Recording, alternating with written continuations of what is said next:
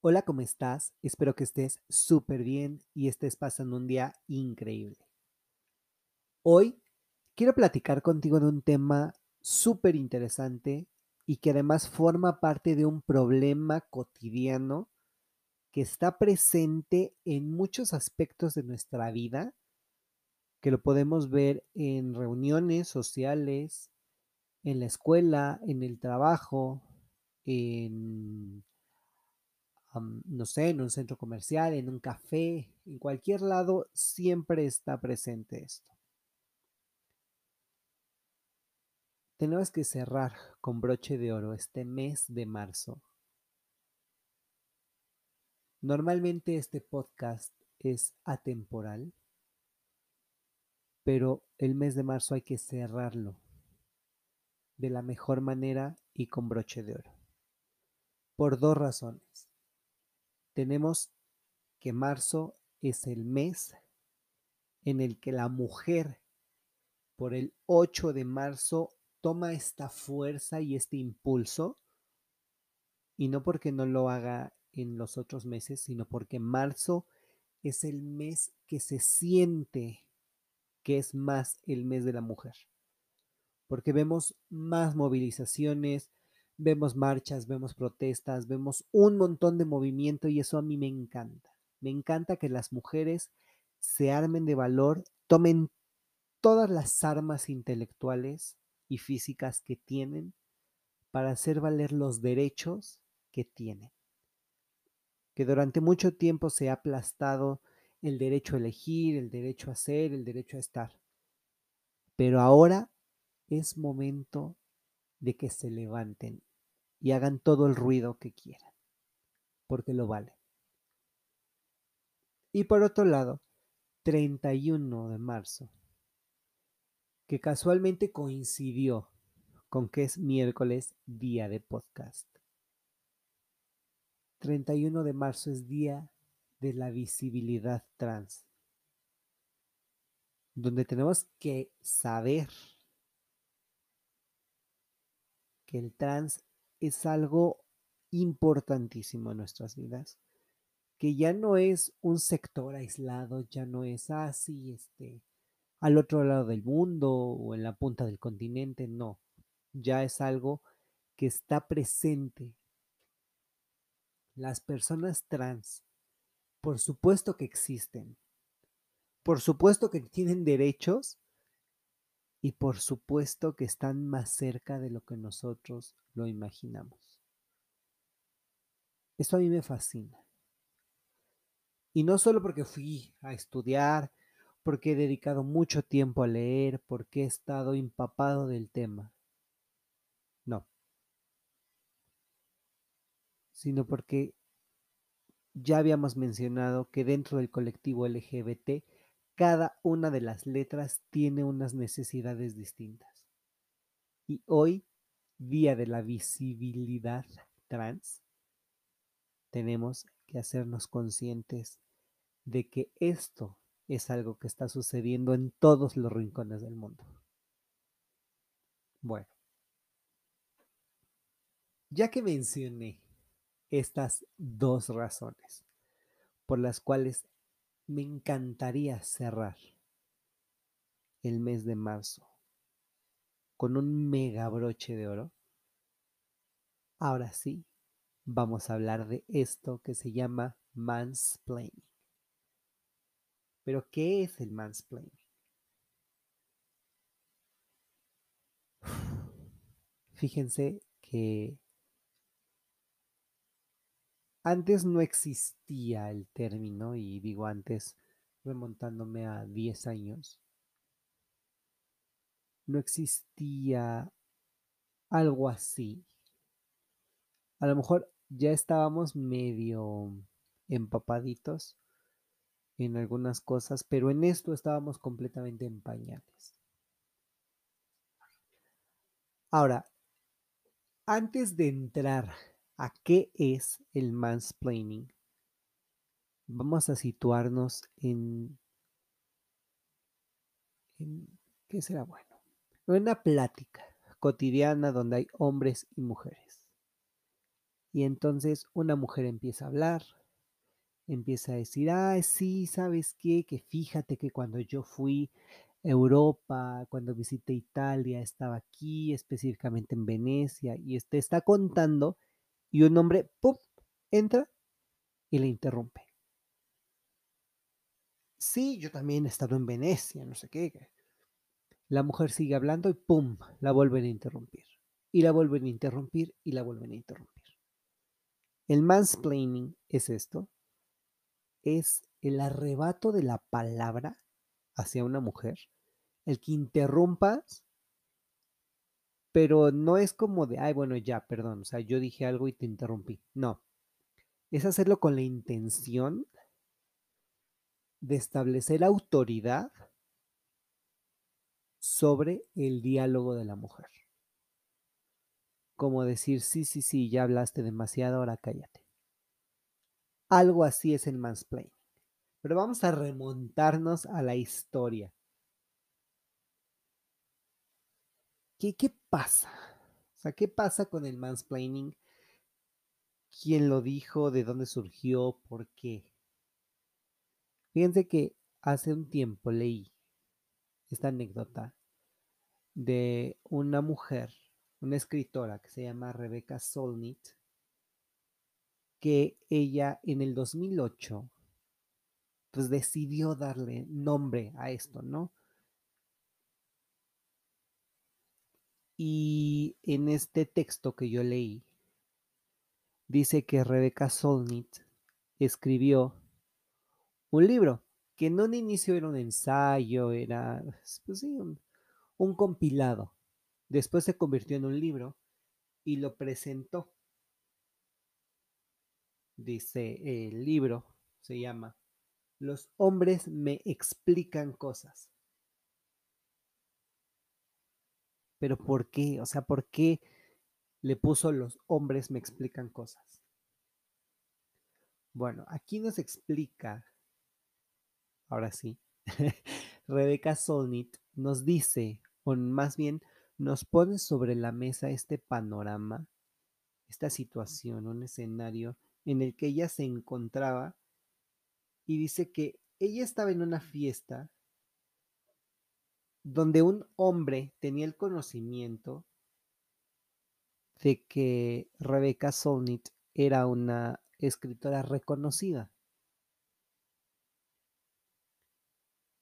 Y le dijo, quiero resumirte una reseña que leí de un libro nuevo. Y Rebecca Solnit así como de, sí, o sea, sí explícame pero es que este libro va así. Y el hombre, no, no, no, es que a ver, espérate, o escúchame, cállate. O sea, yo te lo voy a explicar, te callas. Y entonces Rebeca Solnit volvió a decir, es que el libro va así, ta, ta, ta, ta. Y el hombre, no, no, no, no, cállate, o sea, yo estoy hablando. Yo leí la reseña, yo la analicé y ahora yo te la voy a explicar a ti.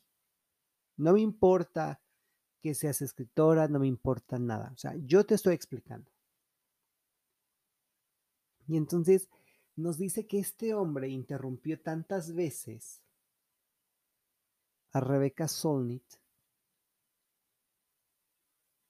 que jamás, jamás, jamás le dio la oportunidad a Rebeca de decirle que ella era la autora del libro que tanto insistió en explicarle la reseña, ni siquiera el libro, sino la reseña del libro, le dijo, te la voy a explicar.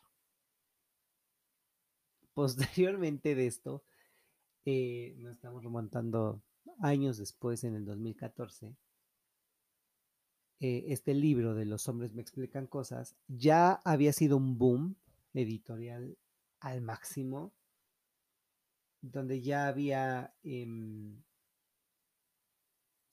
copias, alrededor de 100 mil copias. Y entonces, en este libro encontramos una palabra, que es la palabra mágica de hoy, que es el mansplaining. Y entonces, ella se refiere al mansplaining como un acto de un hombre en el que le explica algo a una mujer de una forma condescendiente y paternal. Que además lo hace de una forma em, poco exacta, súper imprecisa, porque lo más probable es que el hombre ni siquiera domine el tema, pero a pesar de no dominar el tema, siente esta, mm, este punto, este poder, esta autoridad sobre la mujer y decirle, no, no, estás mal. La autoridad soy yo y yo te voy a corregir. ¿Por qué? Porque el hombre es superior, porque el hombre sabe más, porque el hombre está preparado, porque el hombre históricamente siempre ha estado por encima de la mujer. Estos sentimientos internos falsos e incorrectos hacen que el hombre cometa mansplaining. Y yo lo he visto en la escuela, donde amigas mías y compañeras están explicando. En la universidad explicaban eh, casos de proyectos de ley, explicaban leyes, artículos, códigos y llegaba otro, no, es que eso se derogó hace mucho y ahora está esto, ta, ta, ta, ta, ta. Cuando esta chica iba a llegar al mismo punto, pero te daban todo el background. Te decían antes se hacía así porque existía esto, esto, esto, esto. Y el hombre entraba diciendo, no, no, no, o sea, esto ya, o sea, ¿para qué hablas de más? Es lo que es, se derogó y se acabó. No, o sea, la plática y el tema es de ella. Dale la oportunidad de explicarte de manera precisa y como ella lo había planificado el tema. Ella está estudiando. Ella sabe que el código se derogó. Ella sabe que este artículo ya no existe, que tuvo una reforma. Claro que lo sabe. Pero tú estás metiendo tu lengua en una conversación en donde ni siquiera fuiste llamado. O sea, estás invitado a escuchar, pero nunca estuviste invitado a hablar.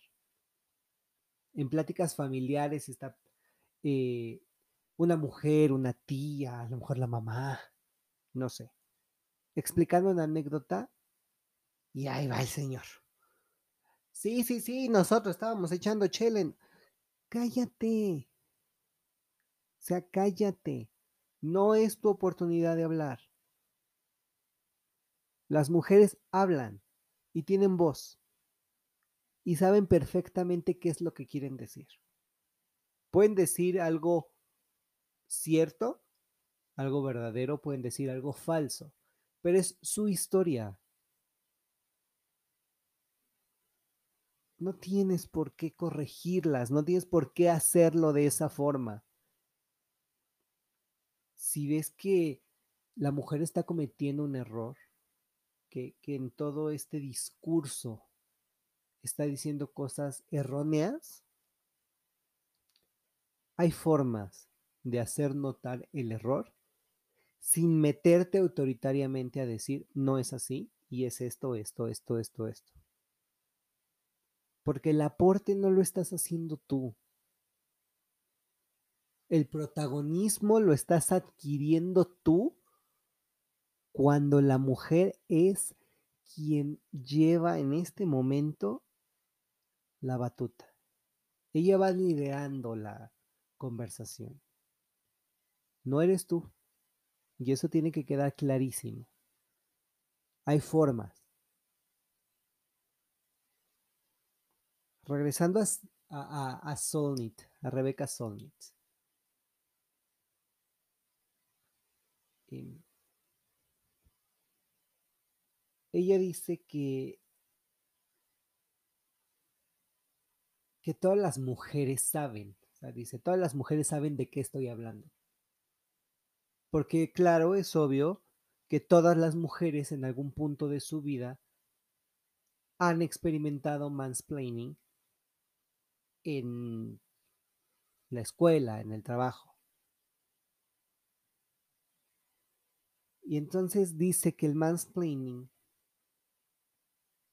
va dirigido al género femenino porque es como una instrucción, es como llevar la batuta en esta gran, gran, gran orquesta del género. Y entonces hace especial em, énfasis en la inseguridad y en la autolimitación femenina. Además de que promueve em, alimentar el ego de los hombres. Los hombres y las mujeres tenemos ego. Eso es 100% seguro. Pero si un hombre es autoritario, en el mal sentido, y tú todavía le das esta confianza en sí mismo y los sigues alimentando, estás creando un monstruo. O sea, no creas que estás ahí medio jugándole al tanteo, no. O sea, estás metiéndote a la cueva del lobo. Por eso hay que tener mucho cuidado en todas estas cosas, porque es violencia. Ya hablamos de diferentes tipos de violencia, como el gaslighting, eh, breadcrumbing, love bombing, cushioning. Todas estas cosas ya las hablamos. Pero ahora es mansplaining. ¿Y qué pasa? O sea, ¿qué pasa con todo esto?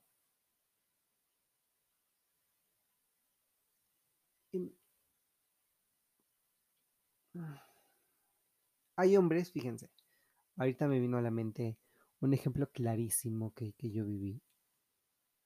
Igual en, la facultad hubo una conferencia donde fue una magistrada y empezó a explicar eh, cómo se hace eh, los juicios con perspectiva de género y cómo es que se estaba implementando toda esta perspectiva de género de la paridad, la equidad, la igualdad eh, bajo los principios generales del derecho y con, eh, con todas estas directrices para el sistema de justicia penal en México. Nos iba explicando de una manera excelente y de repente un hombre levanta la mano y, sí, pero esto yo ya lo había visto así, así, ta, ta, ta, ta, ta. Y adquirió tantas miras que la magistrada se quedó así de... Y entonces, o sea, si usted lo sabe mejor que yo, ¿por qué no se levanta usted a dar la conferencia? O sea, dése cuenta. Y lo hizo como con la intención de, de que el hombre se diera cuenta de que estaba regándola y de que estaba metiendo la pata. Y el señor dijo, bueno, pues si tengo la oportunidad de dar la conferencia, pues la doy. Porque yo tengo más experiencia, porque yo ya sé cómo es esto, porque a mí me tocó el cambio del sistema de justicia, porque ya el sistema eh, penal ha cambiado. Sí, o sea, puedes tener la experiencia, nadie está diciendo que no, pero era la conferencia de la magistrada y ella estaba explicando, ella preparó la ponencia y tú estás metiéndote en donde no. Ahora, yéndonos a asuntos internacionales, el New York Times eh, empezó a definir también qué era el mansplaining, o más bien quién era el mansplainer. Ya sabemos que es un nombre, pero dijo que es un nombre que está enfocado en explicar o dar su opinión sobre cualquier cosa, especialmente a una mujer. que a menudo te habla de forma condescendiente, incluso aunque no sepa de qué se está hablando, O sea, no tengo ni la menor duda, pero dirían en redes sociales, o sea, no es de participar a fuerzas. O sea, participo a fuerzas aunque no sepa de qué. O, también una cosa muy importante, cuando no es asunto suyo. Pero ahí están, dentro, dentro, dentro, hablando, opinando. No saben ni de qué se está hablando, ni saben del tema, pero ahí están, a fuerza.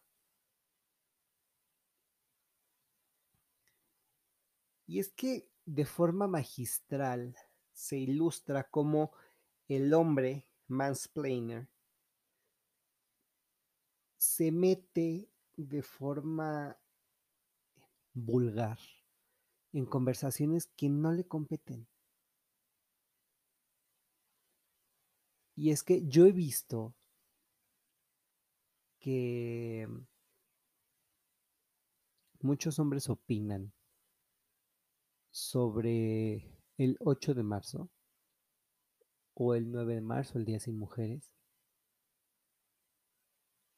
pero opinan diciendo yo lo he vivido. Yo he sentido el mismo miedo que tú, yo me he visto en la misma situación, yo he caminado solo por la calle y mírame, aquí estoy, nada me ha pasado. Sí, entiendo. Va un hombre caminando a las 10 de la noche en la calle. Y va una mujer caminando sola a las 10 de la noche en la calle. Aparentemente es igual, pero de fondo no es igual. Sabemos quién, y de forma muy lastimosa, sabemos quién corre más peligro, quién está más expuesto, expuesta, porque el hombre no está expuesto a ese porcentaje a que le suceda algo. Porque el hombre no es víctima de feminicidios. No es víctima directa. Porque claro que hay hombres que son víctimas del hecho como tal por su hermana, su hija, su prima, su amiga. Pero el hombre no es al que asesina en feminicidio. Pero estos hombres que opinan y que dicen que sí, yo entiendo, ya veo, o sea, si hay un 9 de marzo y el 9 ninguna se mueve, ¿por qué no hay un día en el que ningún hombre salga a la calle? Y he visto muchas mujeres que voltean esta, em, pues sí, esta forma de pensar. Y dicen, claro, hagan su día sin hombres. Perfecto. Quédense los hombres en su casa. Y así las mujeres ya vamos a poder salir tranquilas a la calle, vamos a poder usar faldas, vamos a poder usar el transporte público con dignidad. Claro, es una forma muy audaz de responder a una estupidez que salió de la boca de un hombre. O sea, discúlpenme. Soy hombre, yo, Diego, soy hombre, pero creo que es una estupidez que comparen el movimiento de el 8 de marzo y el ejercicio del el 9 ninguna se mueve con vamos a tener un día sin hombres porque este porque bueno, si ustedes lo hacen, ¿por qué yo no? Y es que a mí esto es lo que me hace más ruido. Hay hombres que no saben ni siquiera de qué se trata, no tienen idea de nada, pero aún así están hablando, están diciendo y es lo que más me enoja. Que hacen participaciones brutales, pero cargadas de ignorancia.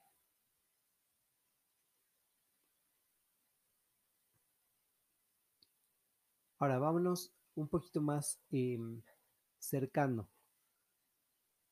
al tiempo. Vamos a remontarnos en el 2019, que se hace un estudio y este estudio se publica en el Journal of Language and Social Psychology y dice que es más probable que tanto hombres como mujeres interrumpan a su interlocutor si se trata de una mujer. El 33%, siendo muy exactos, a pesar de que hay quienes no están de acuerdo con el significado. Ejemplo, hombres que se les atribuye el concepto, es un hecho que los hombres hacen esto. Y luego hay otro estudio de universidades de Brigham Young y Princeton.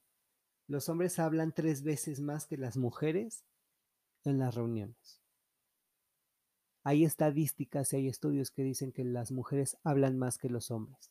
Sí, eso es cierto. Pero en las reuniones los hombres hablan tres veces más que las mujeres porque les están arrebatando la palabra.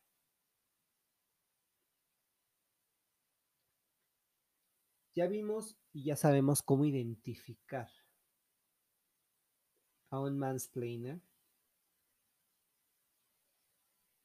Eh, y hay cosas súper sencillas, o sea, ay, ¿sabes qué? Que me encanta nadar. Ah, sí, ¿cuánto has nadado? ¿Y desde cuándo nadas? ¿Y cada cuánto nadas? ¿Y a qué alberca vas? Porque yo, fíjate, yo empecé desde los 14 años y entonces he nadado todos los días de mi vida hasta hoy. Espérate, o sea, tu vida es tu vida y felicidades. Si nadas, felicidades. Estoy hablando que a mí me gusta nadar y te callas, porque es mi historia, no la tuya.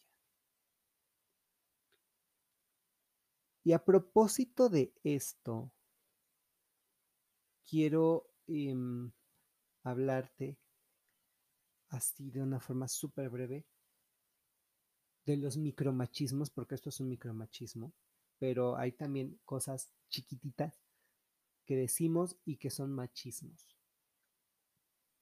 Y que además el machismo no afecta solamente a las mujeres, sino afecta a los hombres también. Por ejemplo, que digan los colores, rosa para las niñas y azul para los niños que en otro episodio te voy a hablar de la historia de los colores y que realmente te vas a quedar impactado. Cuando te dicen que vas a, un restaurante y que el hombre es el que tiene que pagar. Sí, claro. Pero además, ¿por qué asumir que si un hombre pide cerveza, o, si vas a, cenar y alguien pide cerveza, ¿por qué el mesero o la mesera cree que la cerveza es para el hombre? O sea, la mujer no tiene derecho a pedir una bebida alcohólica. O que a la mujer le digan, oye, qué suerte tienes que tu marido esté contigo en tu casa y te ayude. No, o sea, no, no me ayuda. Los dos cohabitamos la casa y es responsabilidad de él y es obligación porque los dos estamos aquí. Cuando te dicen, ay, es que este, pues es la mamá y un super papá. Porque el super papá cambia pañales, compra la leche, lleva a la mamá, o sea, la mamá y el super papá. Claro. ¿por qué? Otro muy común y que he escuchado en un montón de lados, cuando me dicen, oye, ¿quién, quién es, por ejemplo, eh, fulanita? Realmente yo no sé si puedo decir ahorita su nombre porque, em, pues bueno, no sé si hay algún problema, pero es mi mejor amiga y me dicen, no, es que un hombre y una mujer no pueden ser amigos. ¿por qué no? Otro muy común. ¿Vas a ser mamá? Sí, qué bueno. Pero entonces tu carrera profesional, ¿qué? ¿Dónde queda? Porque no puedes ser mamá y tener una carrera profesional. ¿Por? O sea, ¿como por? O sea, ¿qué, qué pasa? Y uno de los más comunes también y a nivel escuela y que me choca es que te dicen, corres, diagonal, pegas como niña. O sea, correr como niña es malo, porque te recuerdo que Ana Gabriela Guevara es una niña. En fin, decir, em, pegas como una niña, creen que es un insulto y creen que la gente se, siente ofendida por... Em, pues por estar con cargando con esto, ¿no? De, ay, bueno, es que pues pego como una niña. Hay niñas y hay mujeres que golpean de una forma impactante. Sea, no es una condicionante, el género no es una condicionante nada. Y si creen que te dicen un insulto al momento de mencionarte, corres como niña, pegas como niña o deja de llorar porque pareces una niña, estás equivocado. Porque yo conozco muchas mujeres que son instructoras de box, mujeres que son entrenadoras físicas. Fíjense que en mi gimnasio eh, los coaches son, son dos hombres, pero su mamá también ha hecho de, de coach y la verdad es que el nivel de exigencia en las rutinas, cuando las pone ella, son muchísimo, muchísimo más cansadas y con mayor exigencia que las de ellos. Te cansas, sí, claro, siempre te cansas. Pero sientes la energía, sientes la vibra de que te dice, órale, dale, y haz, y sube, y baja, y ahora, y corre. Claro. Porque ser entrenador físico, ser coach, estar en el gimnasio dando instrucciones, dirigiendo la rutina, no es algo solo para los hombres. Que a lo mejor más hombres de forma estadística decidan serlo, ok, está bien, es libre elección, pero no significa que al momento de que llegues tú y, te encuentres con una mujer digas, ah, no, es que está la instructora y pues no. No, al contrario. Métete a entrenar siendo dirigido por una mujer y date cuenta de la diferencia. Date cuenta que muchas mujeres están dirigiendo el mundo y están a lo mejor tras bambalinas y no te estás dando cuenta. Esto del mansplaining pasa mucho en muchos lados. Casi nadie le presta atención porque además tendemos a normalizar las actitudes. Y estamos hablando y de repente alguien nos interrumpe y eso es como de, mm, ok.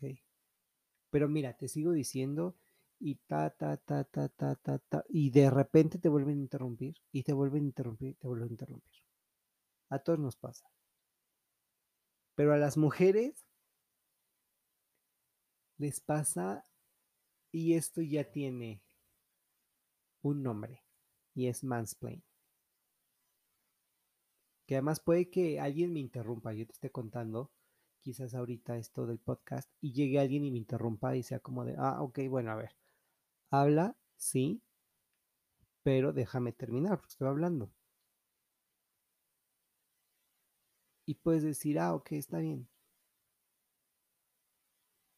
Pero cuando es mansplaining, sabes que la intención está ahí, o sea, es de mala onda. No es que digas tú, ay, bueno, qué padre, ¿no? No.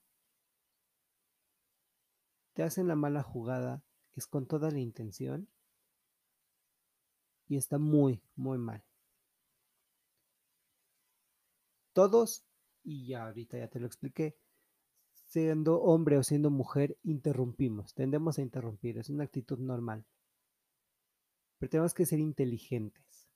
Tenemos que saber medir nuestras palabras.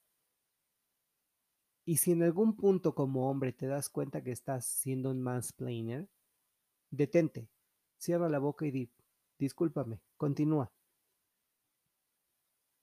A lo mejor te van a decir, no, sigue, no, no, no, no, no, por favor. Termina y cuando termines de hablar, ya les sigo yo contando lo que les estaba diciendo. Pero primero tú, porque tú estabas hablando y yo te interrumpí. Es una forma cordial de regresar al diálogo. No vas a enmendar el error, no. Pero por lo menos te vas a ver menos cretino. Porque puedes interrumpir y decir, no, no, no, ya, o sea, ya, perdón, solo quería decir esto, pero sigue. Y dejas que la otra persona siga, que la otra mujer siga con su diálogo. Que también hay mujeres que son mansplainers, pero no son mansplainers porque el término no es correcto, pero incurren en la misma actitud. Y siempre he dicho que una mujer contra otra mujer es un asunto de cuidado. Pero un hombre tratando de ganarle la palabra en un discurso a una mujer se me hace absurdo. Cada uno tiene su momento de hablar. Y no porque seas hombre tienes derecho a callar a una mujer. Más cuando no tienes nada interesante que hacer. Y sobre todo cuando no sabes de qué se está hablando. Espero que hayas disfrutado este episodio, que te hayas dado cuenta de que en algún punto de tu vida viste así, a corta distancia, el mansplaining. A lo mejor dijiste, chin, yo lo hice, pero ahora puedes arreglar el camino y no volverlo a hacer. O puedes decir, no, no, no me había dado cuenta, ni siquiera estaba consciente de que esto estaba pasando y decir ahora voy a tener más cuidado, voy a prestar más atención para saber qué es el mansplaining y qué es esto que nos está afectando. Porque pasas de ser un quién, el mansplaining, eh, eh, siendo un, un, em, un interlocutor, una parte del canal de comunicación hacer un qué, porque ya dejas de, de comportarte como una persona y actúas como arrebatadamente. Y eso es algo que tenemos que corregir. Estamos a tiempo y tenemos información y tenemos estudios. Hay que hacer las cosas bien. Hay que empezar a cambiar nosotros las actitudes para así seguir con esto. Por lo mientras, nos escuchamos en el próximo episodio. Bye.